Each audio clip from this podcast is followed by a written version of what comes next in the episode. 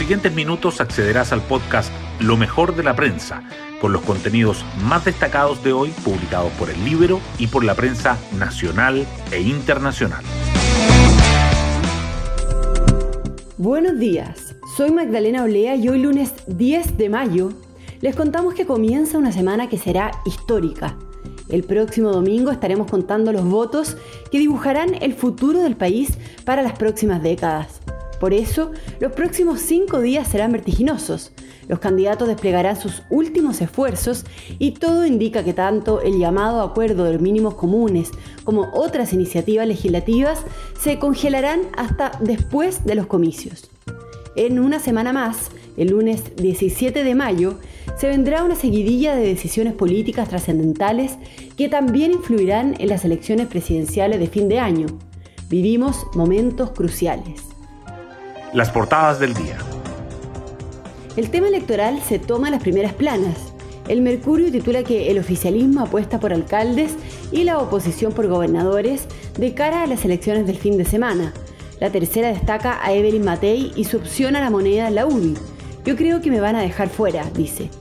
El Libero abre con la televisión farándula el nuevo bastión de los políticos y también resalta el pronóstico municipal de Pepe Out. Retrocede Chile Vamos y se afirma unidad constituyente. El diario financiero subraya un reportaje sobre en qué temas están más de acuerdo los candidatos a constituyentes. La agenda de mínimos comunes también sigue presente. El Mercurio y la Tercera destacan que Chile Vamos se abre a la idea de implementar un ingreso ético que tenga como base la línea de la pobreza. La tercera resalta además que crece el apoyo de la opinión pública a las políticas más universales durante la última década. El COVID-19 y sus consecuencias igualmente sobresalen en los titulares.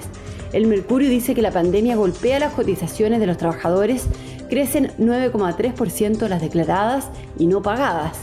La tercera agrega que la letalidad del COVID-19 bajó casi a la mitad en las residencias de los adultos mayores por el efecto de las vacunas.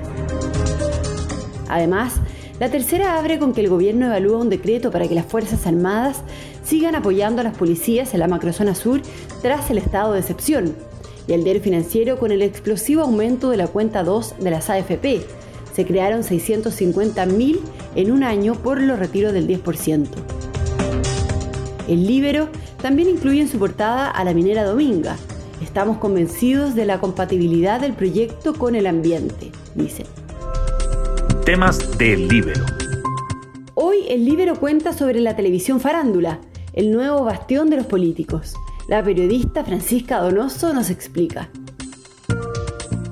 El anuncio que hizo Pablo Iglesias en España sobre su retiro de la política luego de la derrota que sufrió frente a Isabel Díaz Ayuso fue ampliamente comentado y se vio como un triunfo de la derecha frente a la izquierda radical, al constatar que el ex vicepresidente del gobierno español dejaba el poder.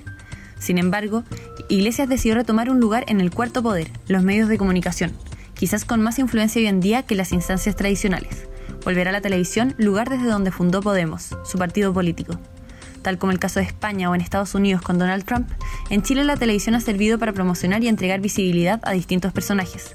Fenómenos como estos fueron Alejandro Guiller y Beatriz Sánchez, candidatos a la presidencia en el año 2017, cuya popularidad surgió precisamente en los medios de comunicación.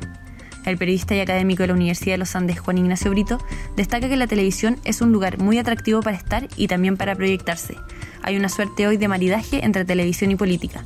En términos de vinos, diríamos que es un ensamblaje. Puede leer esta nota en www.ellibero.cl. Hoy destacamos de la prensa. Los partidos hacen sus pronósticos para las elecciones del 15 y 16 de mayo. Varias colectividades pretenden conseguir un número de constituyentes similar al de sus diputados. En el oficialismo confían en mantener triunfos municipales en comunas como Puente Alto y Santiago, mientras que la oposición creen que tendrán la gobernación metropolitana. Los abanderados presidenciables de todo el arco político reforzarán su presencia para apoyar a sus candidatos. En el mercado proyectan escenarios para el dólar y la bolsa. Tal como propuso la oposición durante el fin de semana, desde el oficialismo evalúan una propuesta de ingreso ético con un mecanismo que llegue al 100% del registro social de hogares y que se calcule de acuerdo con la línea de pobreza.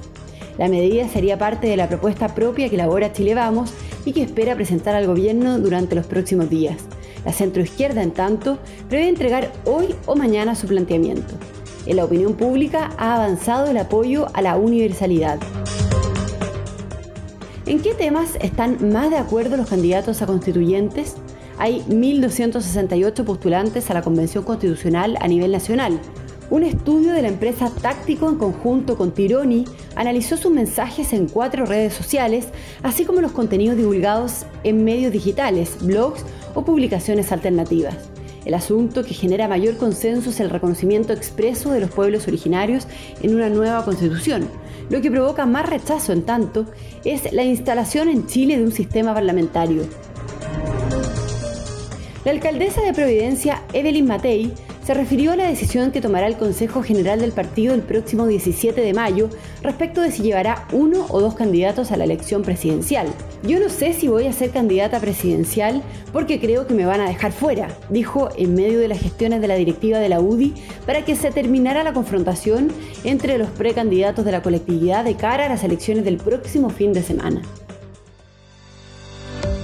Y nos vamos con el postre del día. El golfista chileno Guillermo Pérez, de 26 años, concretó su ascenso al PGA y selló su clasificación al principal circuito planetario tras finalizar noveno en el Simmons Banks Open. En el PGA se unirá a Joaquín Niemann, que ayer cerró 18 su participación en el Wells Fargo Championship. Bueno, yo me despido, espero que tengan un muy buen comienzo de semana y nos volvemos a encontrar mañana en un nuevo podcast, Lo mejor de la prensa.